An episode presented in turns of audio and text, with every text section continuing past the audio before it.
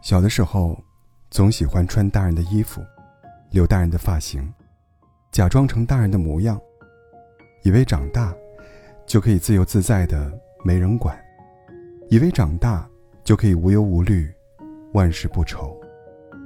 可是，等真正长大以后，才发现，这个世界到处都是机关陷阱，人和人之间充满了勾心斗角。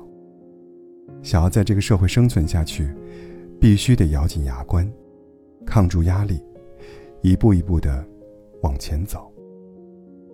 大学刚毕业的时候，我跟朋友一起来到北京打拼，企图在这里大施拳脚，实现梦想，成为闪闪发光的大人。那时候，我们对自己、对未来，都充满了希望，觉得只要肯努力。肯吃苦，一切都会越来越好的。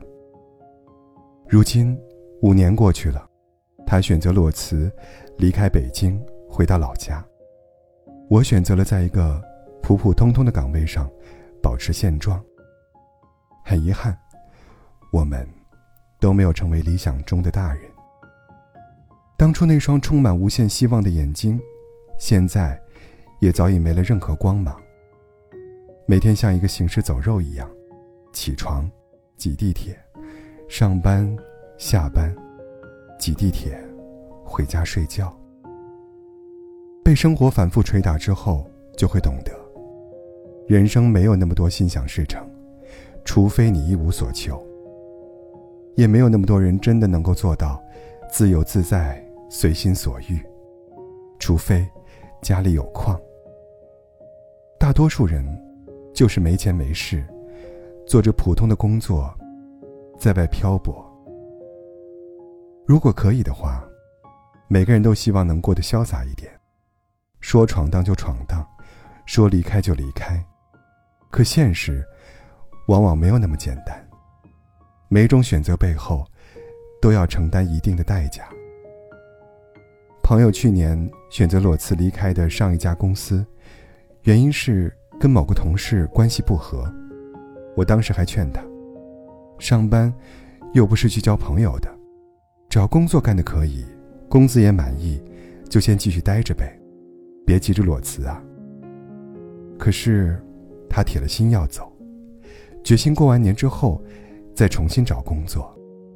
没想到，过完年之后来北京的工作，突然变得异常难找。他从二月份。就开始投简历，三月份到处面试，可直到五月，还没找到一份合适的工作。去面试的工作，要么工资比他之前的还低，要么工作量巨多，而且需要经常加班。看了一圈下来，竟然都不如上一家公司好。那半年里，他的房租要继续交，社保还不能断，经济压力特别大。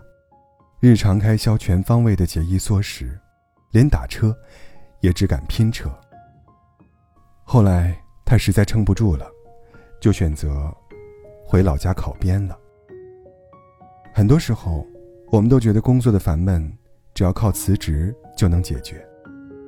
可是等失业之后，就会发现，比工作更烦的是没有工作。裸辞，从来不是工作的解药。它只是一粒止疼片，并不能治病。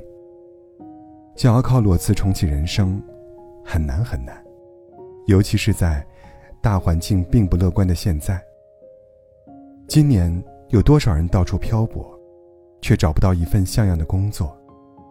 有多少人的工作钱少事多，人际关系复杂，但仍然在坚持？没有人真的想工作，但每个人。又不得不工作，因为生活要继续，人还要往前走。一日三餐要钱，生病去医院要钱，房租水电要钱，出去旅行要钱，赡养父母要钱。没有殷实的家境，没有稳定的靠山，一切都只能靠自己。罗翔老师说过一段话，直指人心。他说。闯荡社会几年，你就会明白，人没有背景，没有机会，没有贵人，老实说，很难成功。不是靠几句鸡汤就能成功的。成年人的底气，都是钱给的。说了这么多，不是想劝所有人都别裸辞，只是想大家多一些参考建议。如果目前的这份工作，让你身心疲惫，过于焦虑抑郁，且下定了决心要离开这个环境，那就不用犹豫了，坚持自己的选择。毕竟，自己的身体和快乐才是第一位的。没有人能真的切身理解你的处境。但如果真的要裸辞，就要做好未来几个月可能找不到合适工作的心理准备。这个社会就是如此，你要选择自由，但必须承担自由的后果。不管怎么选择都没有错，但一定要尽可能提前谋划，减少后悔的可能。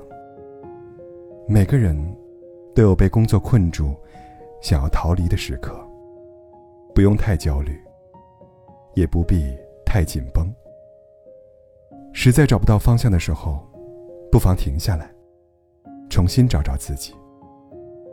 只要自我还没有丢失，生活就永远还有希望。